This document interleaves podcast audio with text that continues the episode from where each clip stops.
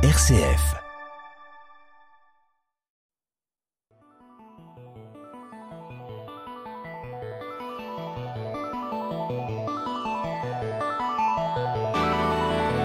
Couper des pixels en quatre. Le podcast qui décortique les jeux vidéo.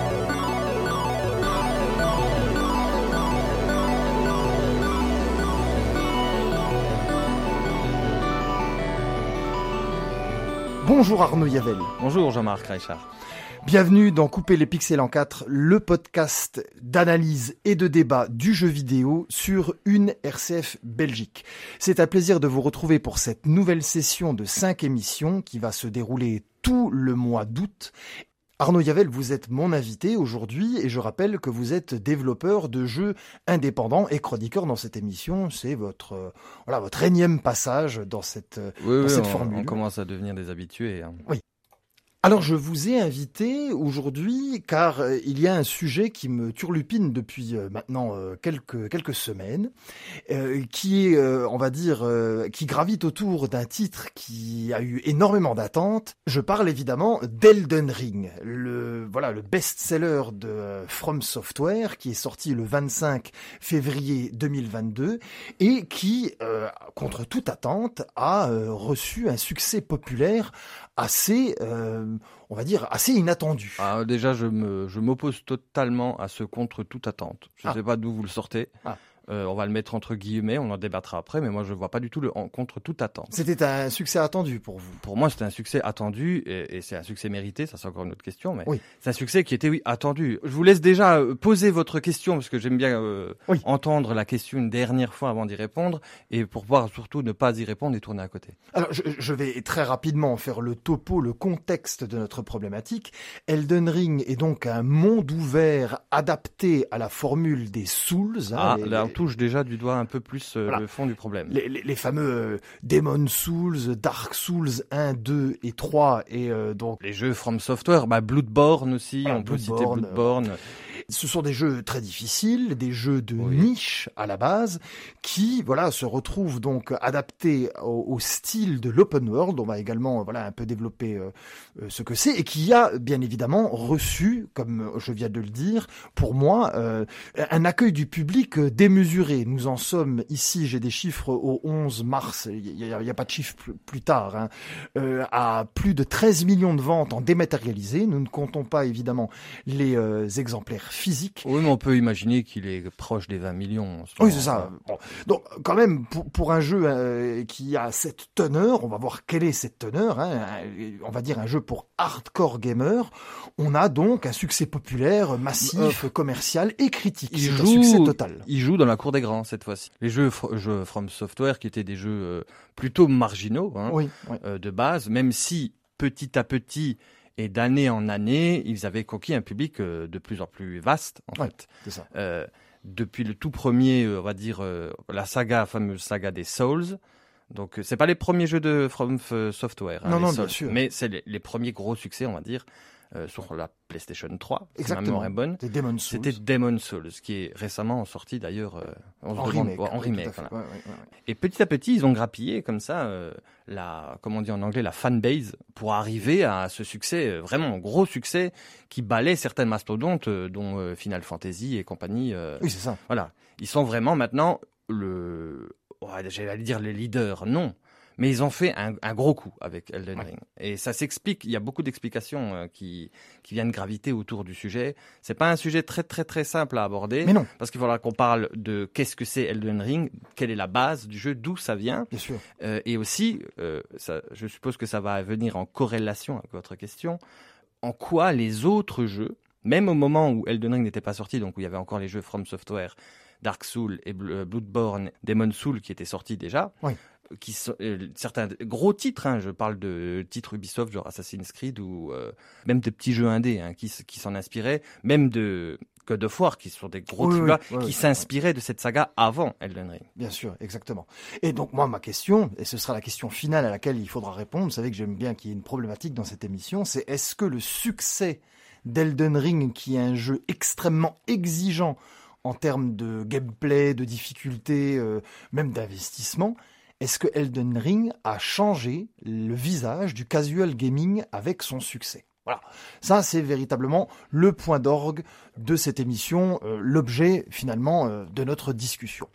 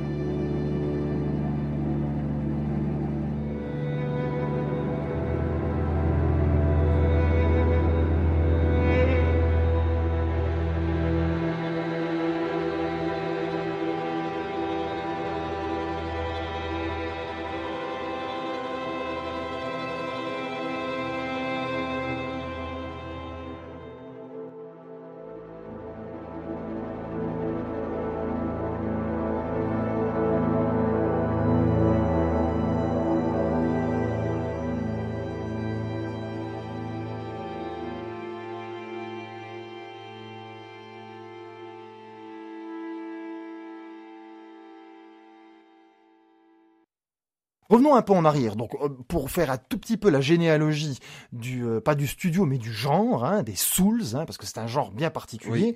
On a donc sur la PlayStation 3, vous le disiez, Demon Souls qui est donc développé par euh, From Software et édité par Altus en 2009, le 5 février 2009, et donc on va un peu expliquer ce que c'est que Demon Souls parce que c'est l'origine et c'est disons le voilà le, moule duquel sont sortis les autres jeux. oui, mais beaucoup de gens disent que Demon Souls était un ovni à l'époque, que c'était un jeu un peu à part, euh, qui a mis du temps à venir en Europe, hein, qui restait un peu cloisonné au Japon.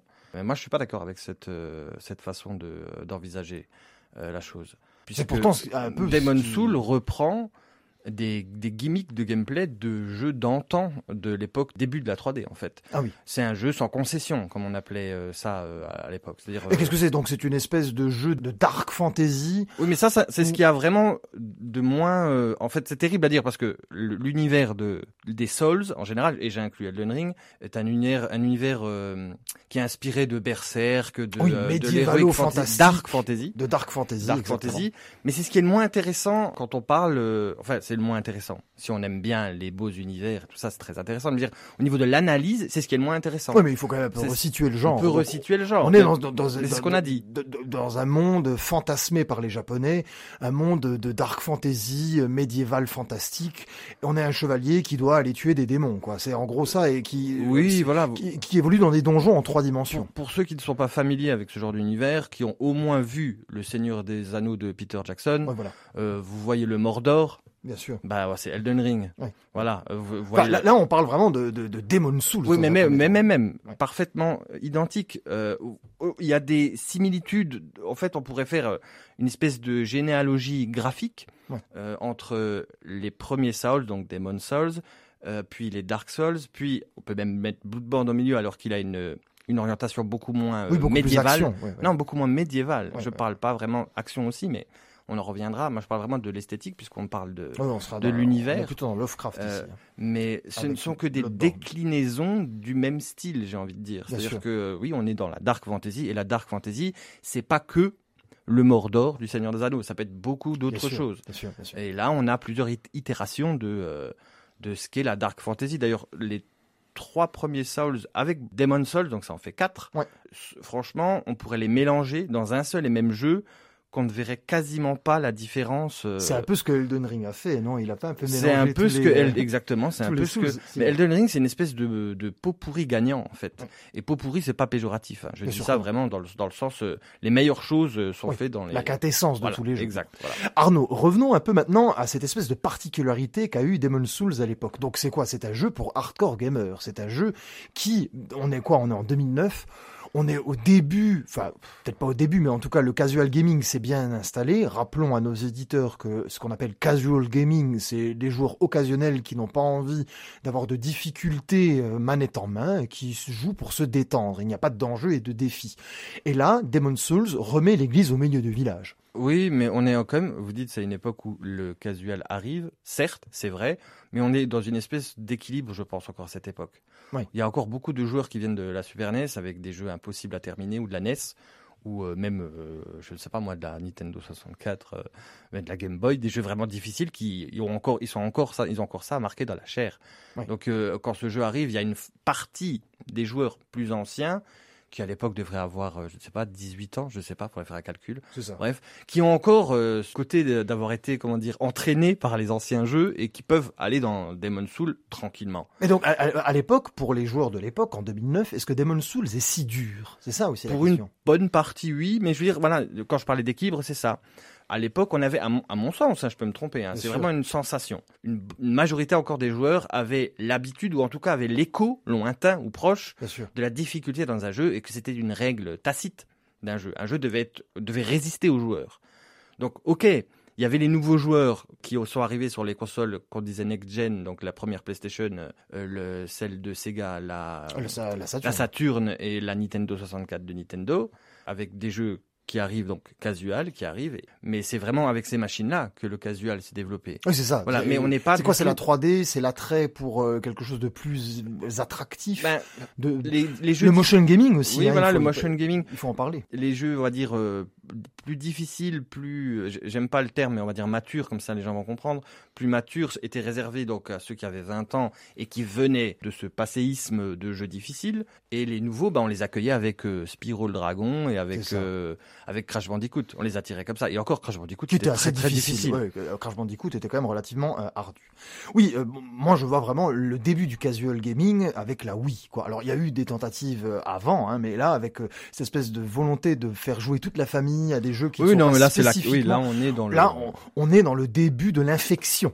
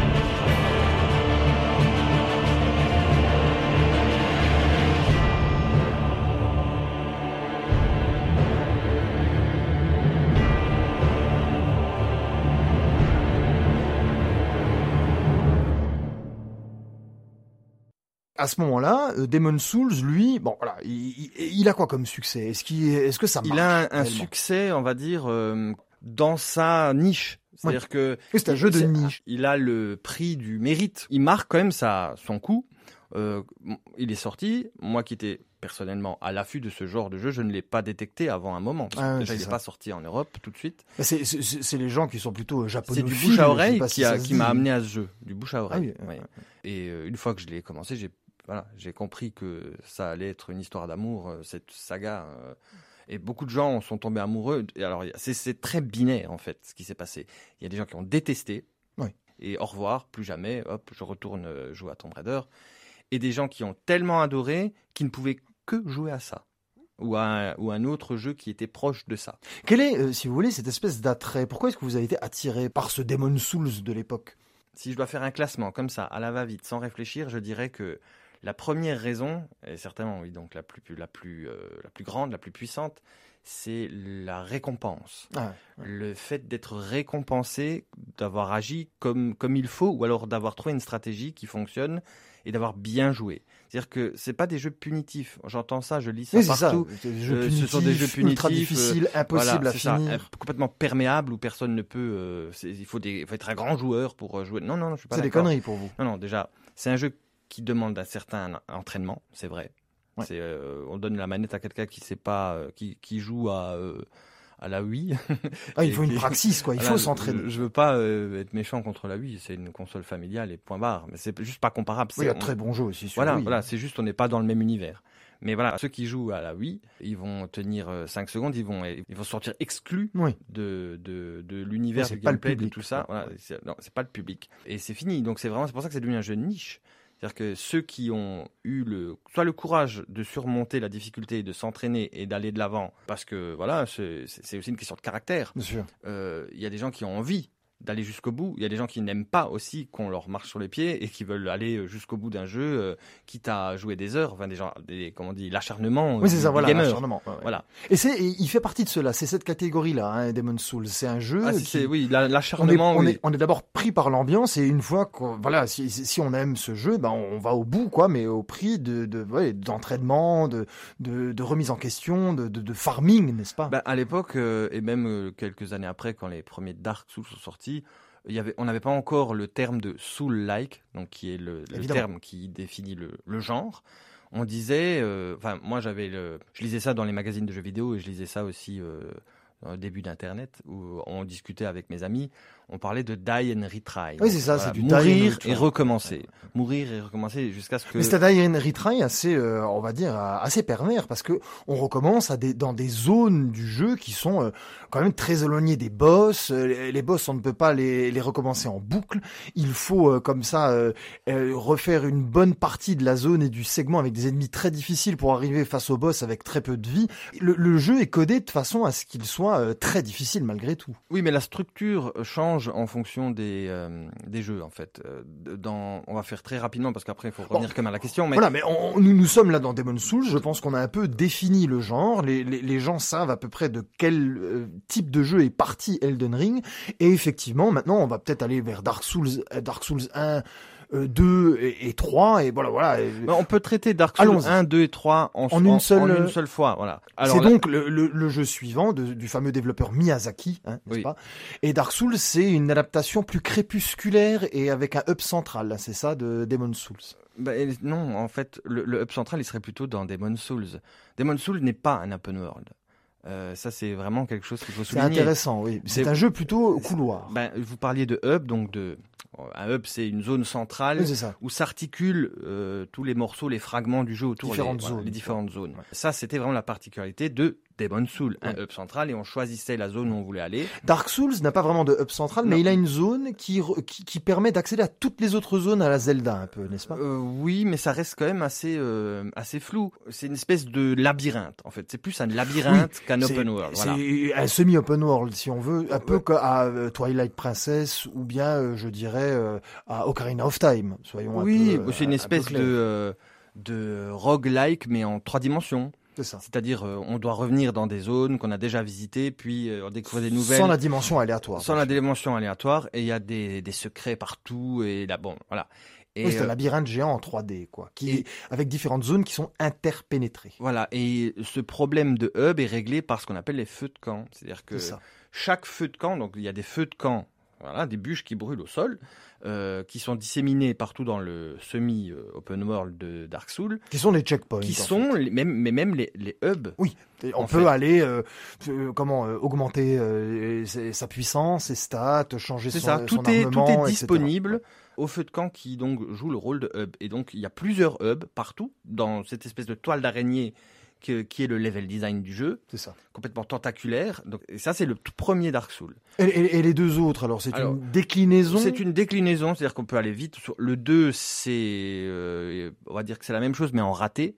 Ah mais oui. c'est pas euh, Ouais. Miyazaki qui, est, euh, qui travaille sur Oui, c'est vrai que c'est la première fois. voilà. ouais. Et le 3, c'est une tentative de revenir aux sources. hein, Donc, comme le- Réussi, là. réussi, moins bonne que le premier. Pour moi, le, premier sûr. reste supérieur. Et, et- et bizarrement, plus accessible que les autres aussi. C'est-à-dire qu'on commence déjà, je trouve, la casualisation un tout petit peu avec, Ah, euh, c'est une question de point de vue, parce que avec cette idée de, de, de, de- de personnage qui peut être invoqué dans un monde et donc on peut faire le jeu ça, à plusieurs. l'invocation existe depuis le tout premier. Mais euh, il, y a, oui, des quelques. euh, oui, il y a des assouplissements. il y a des assouplissements. c'est- c'est la vocation et le jeu en, li- en ligne dans le tout premier est quand même assez euh, rêche, quoi. Mais euh, pour aller dans votre sens, on pourrait aussi euh, souligner que plus on avance dans la série des Souls, plus aussi le gameplay perd de sa rigidité, car il y a quelque chose de très important euh, qui euh, qu'on n'a pas dit, mais on va le dire maintenant, c'est que on part d'un gameplay donc dans le tout premier extrêmement lourd. Chaque chaque mouvement on le sent. Ah. Euh, sortir son bouclier, puisqu'on est des, on joue des chevaliers et des magiciens, sortir son bouclier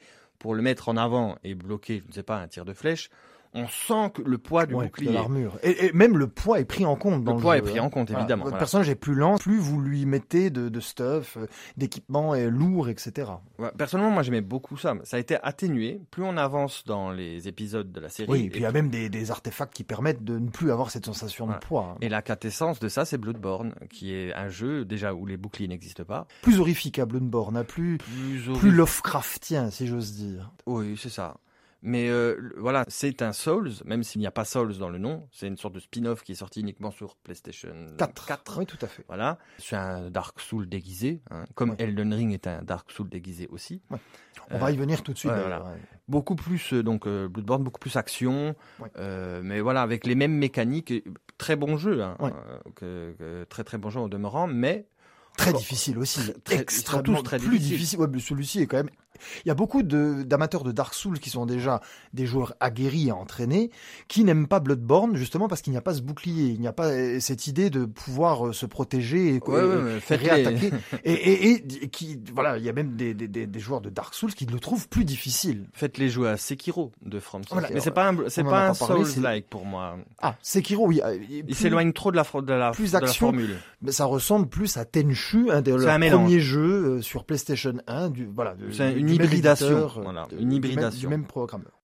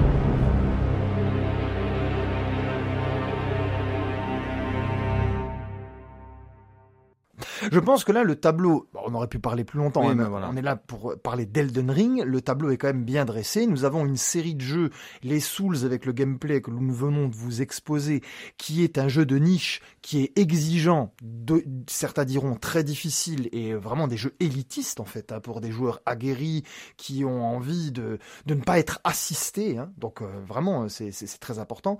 Qui d'un seul coup, eh bien, euh, se voit adapté pour le grand public. Elden Ring est une adaptation de ce concept au grand public en le fusionnant pour moi, et vous me direz si vous êtes d'accord euh, Arnaud Gavel, avec deux autres jeux qui ont fait euh, un- Des genres qui- qui- de deux- jeux. deux- alors déjà avec l'open world, mais pour moi avec deux jeux bien particuliers, c'est vraiment le mélange entre la série des Souls et Shadow of the Colossus. Et surtout, pour moi, l'influence principale, c'est euh, Zelda Breath of the Wild, qui est le dernier Zelda en, en, en lice, hein, qui, a, qui a été développé par euh, l'équipe de Nintendo et qui est sorti sur la Wii U et sur la Nintendo Switch. Alors, est-ce que vous êtes d'accord déjà pour dire que c'est vraiment la synthèse de ces trois jeux? Non. Ah, alors, non, non. allez-y. alors moi, Je vais je- défendre après mon bout de gras. Non, mais je pense qu'on va être d'accord sur Zelda, donc on va l'évacuer tout de suite. Alors, Je- ah, voilà. parlons, parlons de Zelda. Je suis d'accord sur Zelda. C'est pas voilà Zelda évidemment euh, que les influences de Zelda euh, Breath of the Wild. Oui, Breath of the Wild. Breath of the. Wild qui sont là, c'est sûr.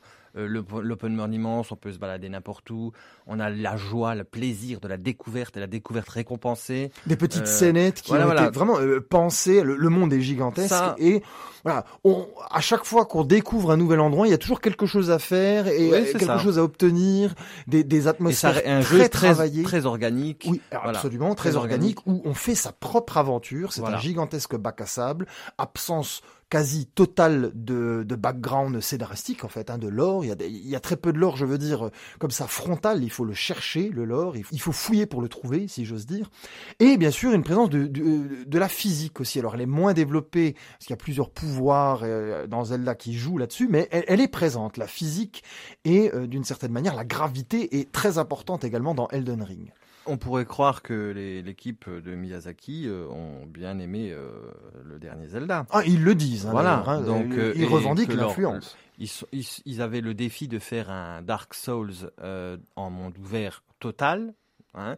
Euh, ils sont allés voir ce qui a été fait. Ils ont certainement regardé Red Dead, le dernier Bien Red sûr. Dead qui est sorti. Ils ont dû regarder les Assassin's Creed euh, génériques de chez Ubisoft.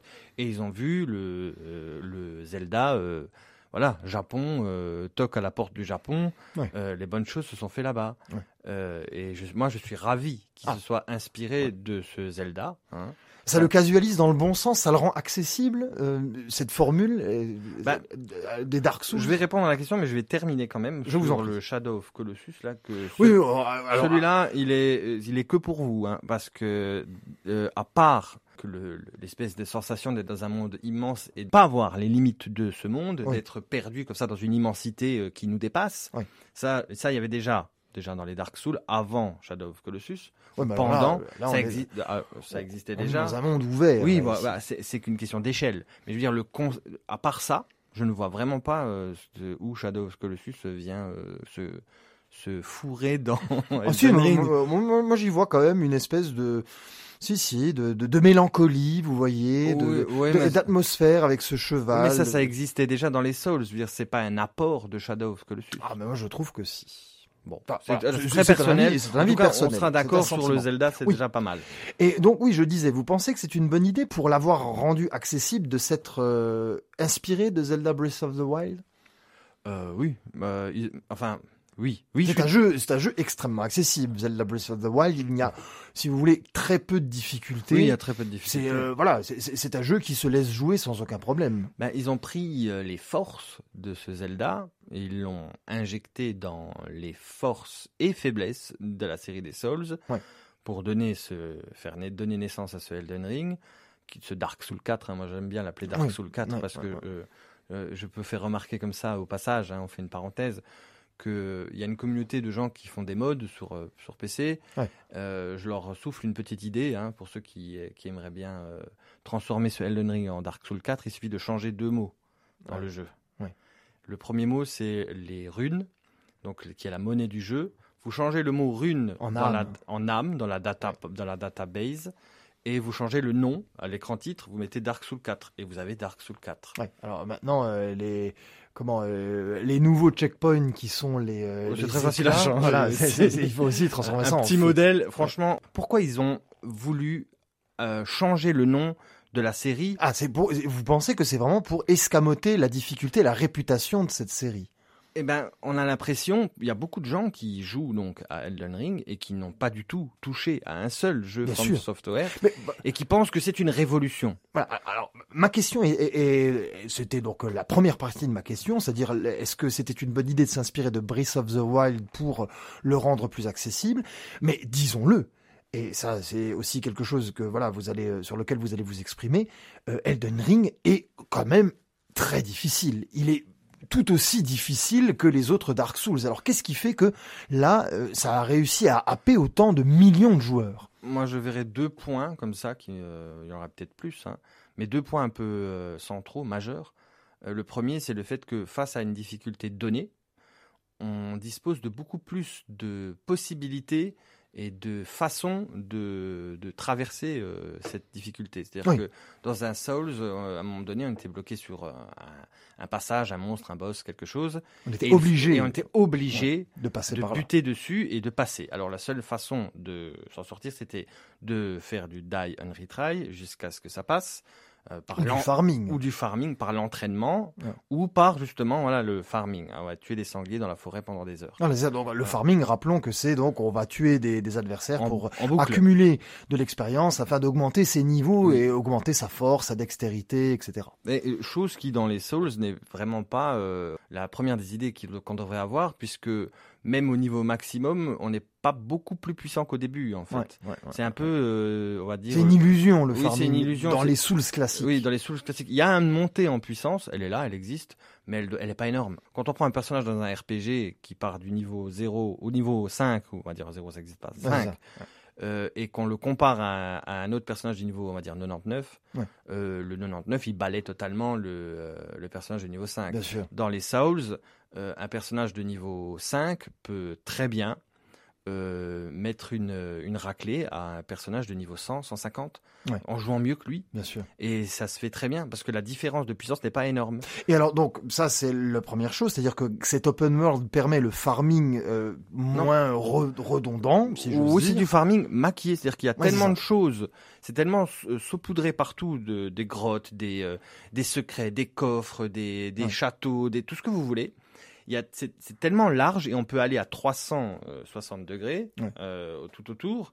En euh, gc'est si c'est trop dur, allons ailleurs, quoi. C'est ça, Et- si c'est trop dur, allons ailleurs. Augmentons notre. Voilà, notre, il y aura toujours un endroit voilà, accessible. voilà. euh, Et on reviendra ça. euh, buter sur la difficulté, on sera plus fort, mieux équipé, mieux entraîné. Et c'est ce- cette espèce de cycle qui se produit pendant tout le jeu, en fait. Et qui rend le jeu finalement qui rend le jeu euh, fluide. digeste pour le grand public. Exact. Pourtant, la difficulté est la même que dans les Souls. Mais c'est ça, il faut bien insister là-dessus, hein, soyons très clairs.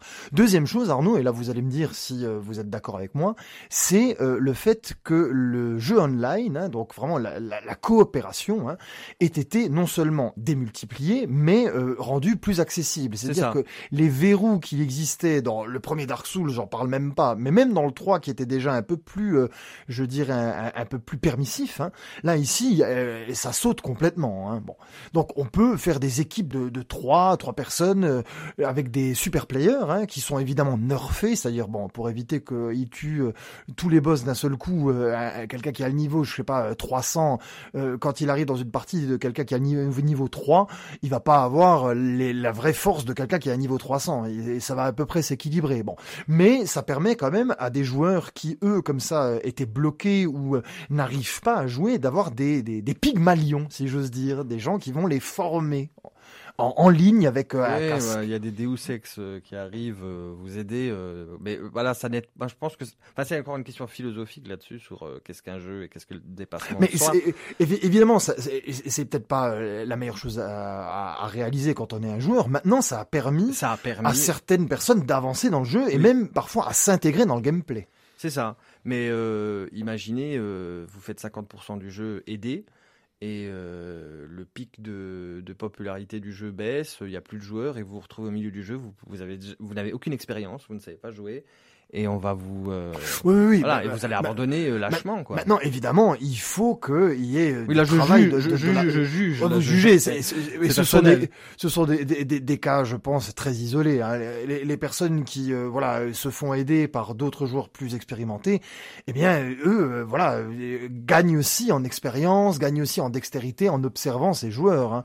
Alors, c'est quand même extraordinaire. On peut se donner du stuff, c'est-à-dire que si vous avez un personnage qui a des armures, euh, je sais pas, les meilleures armures du jeu en, en triple, eh bien, il va vous la donner dès la première, euh, la première partie, en fait. hein. Il va vous Bah. donner des, des runes, etc. Donc, euh, on, on peut se faire choyer par des joueurs plus expérimentés. Mais là, on est en train de tourner autour de, euh, du, d'un sujet central, en fait, euh, gentiment. C'est le, le côté euh, entraide, réseaux sociaux et euh, popularité en dehors du jeu même, j'allais dire. Il n'a jamais, Ouais. il, il n'y a jamais eu autant d'entraide dans un jeu que a- dans Elden Ring. Dans un jeu From Software, en tout cas. Ouais. Euh, Il y avait déjà un peu pour les premiers Dark Souls, mais ça restait une communauté. Là, on, on ne peut plus ouvrir euh, sa fenêtre euh, Internet, je dirais pas quel moteur de recherche que tout le monde connaît, qui commence par un G, sans tomber sur une image d'Elden Ring. Bien sûr, on y a- total. sur la fameuse page de vidéo qui on ne on ne voit plus que ça Ouais. euh, euh, apparaître partout Euh, Elden Ring comment battre ce boss? Elden Ring comment ça, oui. affronter ceci? Les secrets des de Elden vidéos, Ring euh, des tutos les- sur voilà, des YouTube, des, tutos, millions. échange aide entraide demande de partie ça les réseaux sociaux sont et même euh, ce qui est très intéressant c'est que j'ai vu il y a même Elon Musk qui joue Bien sûr, à Elden évidemment. Ring. ouais, ouais. Ça, c'est quelque Tout le monde joue à Elden voilà, Ring. tout le monde joue à Elden Ring. Enfin, sauf euh, quelques personnes, des, des, des obstinés qui ne veulent pas entrer dedans.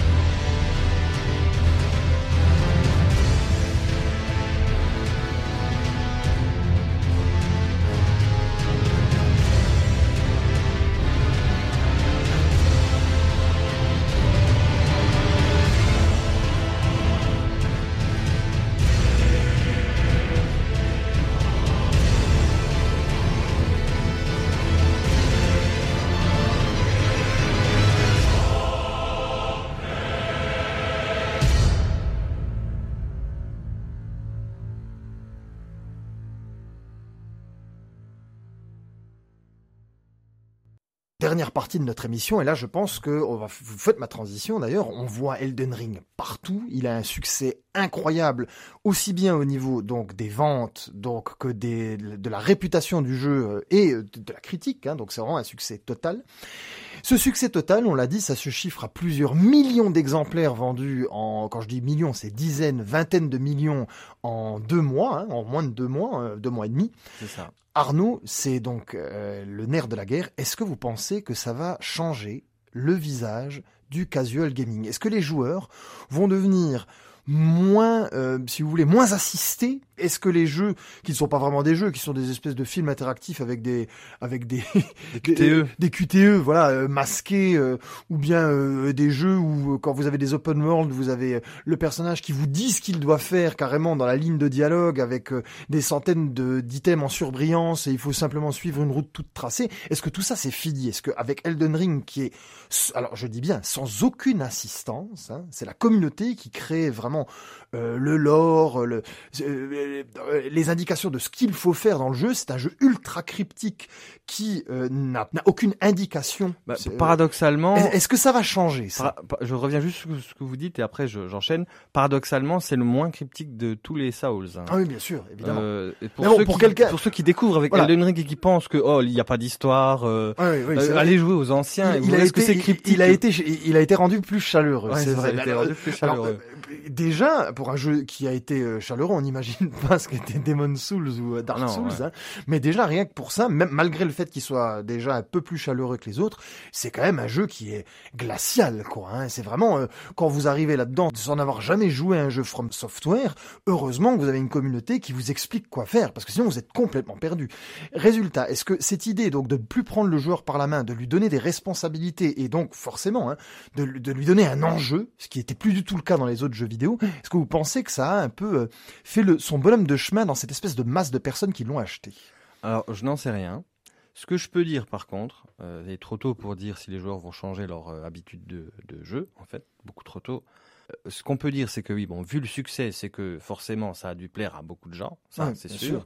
Voilà, Euh, que dans ces beaucoup de gens, il y avait des déçus et des gens ravis qui sont maintenant devenus des membres à part entière de la secte From Software. Oui, ça fait Voilà. des, ça fait des émules. Voilà. Mais, mais, mais, mais, on peut dire que une chose, à mon avis, on peut, je vous mets un billet sur la table euh, à Paris, euh, ce que vous voulez, que les prochaines productions, au moins japonaises, peut-être même occidentales, Ouais. de type RPG monde ouvert, Ouais. vont se tout- chez tous les directeurs artistiques et dans toutes les équipes euh, qui travaillent. sur- on va faire une réunion, les gars. Ouais. Bon, il y a eu Elden Ring, il faut qu'on change notre jeu.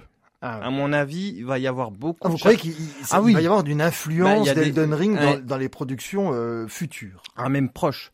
Euh, Je pense, moi, que tous les jeux qui, bon, il faut, je sais pas, 3, 4, 5 ans parfois pour développer un open world euh, conséquent, Bien sûr. et ça coûte des sous, et c'est beaucoup d'engagement de la part des éditeurs. Mais Euh, évidemment. et, et vu l'engouement euh, Elden Ring, et vu le massacre Horizon Zero Dawn, Ah oui, donc euh, Euh, disons qu'il y, a- qu'il y a un gros blockbuster euh, open world qui est sorti en qui parallèle devait cartonner, et qui du coup, a, a- a- enfin, Elden Ring lui a fait de l'ombre. Ah, hein, plus que de Horizon. Zero Dawn, voilà, Oui, il voilà. était complètement effacé. il y a des gens qui ont commencé Horizon, Elden Ring est sorti, ils toucheront plus jamais Horizon, et il y a des gens qui disent, après avoir fini, Mais c'est ça. c'est ça, c'est comme, c'est comme rompre avec sa copine. Mais c'est exactement ça. Après avoir fini Elden Ring, ils ne savent plus à quoi jouer. Mais, mais, Moi, j'ai envie de leur dire, allez dans jouer aux Souls. Si vous les avez déjà fait, mais je suis de entièrement. C'est la question. Et, et donc, euh, pour vous, oui, ça va avoir un impact Ah, sur la psyché des Sur la joueurs. psyché- en tout cas, en ce moment même, oui. sur la façon de développer les jeux dans l'avenir. Donc c'est une petite révolution qu'on est peut-être Voilà, en train de Moi, vivre. je pense qu'en ce moment, chez les éditeurs, ça réfléchit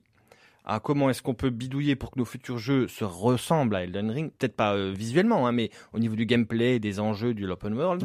Et que les, si ça fonctionne, s'il y a une espèce de troisième vague, parce que la première vague c'était Zelda, deuxième vague c'était Elden Ring, et si une troisième vague de, de RPG monde ouvert, avec tout ce qu'on a dit, toutes les caractéristiques euh, de l'open world 2.0, ou peut-être 1.9, hein, presque 2.0, si ça fonctionne, les futurs jeux, ceux qui viendront après, encore une génération après, eux seront des open world, mais là je dirais vraiment 2.0, c'est-à-dire que même dans Elden Ring et même dans Zelda, il y a beaucoup de, de gangrènes du passé qui sont, qui sont toujours présentes. Vous appelez, vous appelez quoi euh, la gangrène du passé Quels quels exemples Ben, prenons Elden Ring, donc, euh, beaucoup de gens y jouent. Vous voyez bien que même dans Elden Ring, il y a des indications. euh, par exemple, vous avez des espèces de, de, de feux lumineux, je ne sais plus comment on les Ah appelle. oui, c'est ça, oui, pour, Voilà. pour euh, a- ramasser les items, voilà, quoi. Voilà. Non, pas pour ramasser les items, qui indiquent la route. Ah oui, juste, Une oui, c'est espèce vrai. de, de brise de lumière, je sais c'est vrai. expliquer, qui, Oui, a- oui, oui. voilà, Si, c'est ça. C'est de- qui de- indique le chemin. des, oui, comme du vent, mais euh, des, des, des faisceaux lumineux Voilà. qui vont dans la direction euh, de, du, du- de l'objectif principal. et passer à peu près, on va dire, 40 heures de jeu, ce qui est énorme. hein. Mais bon, la- l'aventure en fait 80. Oui. Donc, on- il y a une espèce de répétitivité qui, euh, qui vient se mettre euh, de, petit à petit. On commence à comprendre qu'il y a les églises, Oui, il y a les caves, Ouais, ouais, ouais. il y a les machins. Oui, les, les mobs reviennent Voilà. aussi. Il y a Mais des ça, swap c'est- ça, colors, c'est- il y a des boss qui, Voilà, c'est sont ça. a- Oui, c'est vrai qu'il y a des limites. Il y a du euh, recyc-. Mais ça, c'est une question vraiment de. Ils ont fait un open world beaucoup trop grand. Euh, mais Il fallait le combler. il fallait le combler. Mais ils Et ont encore, ils, ils ont réussi, je trouve, ils à le combler réussi à, oui. assez intelligemment. C'est hein, ça. Pour éviter euh, la redite. ça, ça passe euh, très bien, hein, mais pour un vrai open world 2.0, Ouais, il il faudrait, faudrait voilà, jamais de répétitivité. Ouais, ouais. Jamais. Alors, voilà, Arnaud, euh, bilan, est-ce que, et là on va attaquer peut-être la conclusion un peu philosophique hein, de, de cette émission, donc on est d'accord, hein, il y a eu quelque chose qui s'est passé, qui s'est produit, et quel impact ça va avoir sur le joueur Parce que là, évidemment, on voit bien que euh, Elden Ring va faire des petits, hein, et que euh, effectivement, c'est mon cas, hein, je, le dis, après avoir joué à Elden Ring, impossible de rejouer un jeu, euh, je sais pas, un, un Walking Simulator, impossible, totalement impossible, impossible de jouer à un jeu beaucoup trop assisté, avec euh, vraiment euh, l'impression de ne pas jouer, parce que c'est ça en fait, hein, quand, quand on a Elden Ring en main ou quand on a un jeu From Software en main, on se rend compte qu'on ne joue pas vraiment. Est-ce que c'est le retour du gameplay? Et plus philosophique encore, est-ce que c'est le retour de l'exigence? Chez les joueurs Est-ce que c'est le retour de la responsabilité et donc, comme vous le disiez, de la, de la vraie satisfaction de jouer et plus de cette espèce de bromure qui endort les gens en fait? Oui, c'est ça, le, côté simulation, même, vous pouvez rajouté à Oui, votre oui, bien sûr, Euh, l'immersion. Elden Ring, c'est un peu, oui, c'est un peu, on est en couple avec ce jeu. C'est l'image que je donne, moi. C'est-à-dire que euh, euh, on, on est, en- on est avec, on est avec. C'est-à-dire que quand on se met, je, je vais remettre Horizon sur le sur le tapis. Oui. Quand on joue à Horizon, on joue. On joue et on écoute euh, les commandes. euh, On se laisse On se porter laisse porter, voilà. le- l'espèce euh, de, de- et- de chemin et- tracé. Voilà. et- Et il y a très peu d'enjeux. bon, il y a très peu d'enjeux puisqu'on sait d'avance que le scénario il est déjà bouclé. La fin c'est la même pour tout le monde. hein, mais c'est ça. Oui, ouais. On suit une histoire. C'est presque. J'ai l'impression. On est sur un rail. un rail, voilà, on est dans euh, sorte de film un peu interactif, euh, monde ouvert, enfin voilà. Alors maintenant c'est très beau, hein, c'est magnifique, euh, techniquement c'est sublime. Techniquement beau, Voilà, oui. bah, la- direction artistique, c'est à, l'appréciation de chacun, mais en tout cas, techniquement, c'est solide. Et ce qui est drôle, c'est que Elden Ring n'est pas si bon que ça techniquement. Il n'est pas euh, affreux ni moche, mais il, il a des failles quand même techniques. Et c'est celui-ci, c'est le jeu qui a le moins de- on va dire, de perfection technique qui gagne. Oui, bah moi ça c'est quelque chose que j'ai toujours dit. La, la technique, euh, en fait, il y a certaines limites à ne pas franchir au niveau de la technique. Hein. Il faut pas que le jeu soit buggé. Hein. Il faut qu'on puisse progresser, que le gameplay puisse se faire, euh, que tout se fasse. Mais euh, bon, s'il y a un peu, tout petit peu de clipping ou des, Ouais, voilà, ou un ouais, tout petit peu de d'aliasing ou de voilà de popping de texture de temps à autre et vraiment de temps à autre parce que ce qui se passe. Parce oui. que techniquement, ils ont quand même fait un- quelque chose d'incroyable, c'est C'est que vrai. quel que soit l'endroit où on, le, on, où on situe son personnage, on voit tout ce oui, qu'on- l'intégralité voilà. du panorama. euh, Tout est visible. Voilà, tout est visible. Il y a une cabane à, à 6 km, On vous peut y voyez, aller. vous voyez la cabane à 6 km et vous pouvez y aller. Ouais, ouais. Arnaud, alors c'est une bonne nouvelle le succès d'Elden Ring pour euh, l'avenir donc du jeu vidéo? En tout cas, c'est une bonne promesse. Ah. C'est-à-dire que c'est une bonne nouvelle, oui, bon, une bonne nouvelle, mais c'est d'une promesse. euh, J'ai l'impression que voilà, l'espoir est revenu. Oui, c'est ça, nous qui sommes assez, qui sommes assez crépusculaires, hein, disons-le. Ouais, l'espoir est revenu. voilà, euh, au vrai jeu. C'est- terrible à dire. Il y a des faux jeux, hein, qui sont des, plus des films interactifs, et les vrais jeux. Et là, c'est c'est un vrai jeu exigeant avec du gameplay qui a réussi à attraper tout le monde. Je vous remercie d'avoir eu ce débat avec moi, Arnaud Yavel. Chers auditeurs, nous nous retrouvons donc la semaine prochaine. Je vous dis à bientôt et au revoir.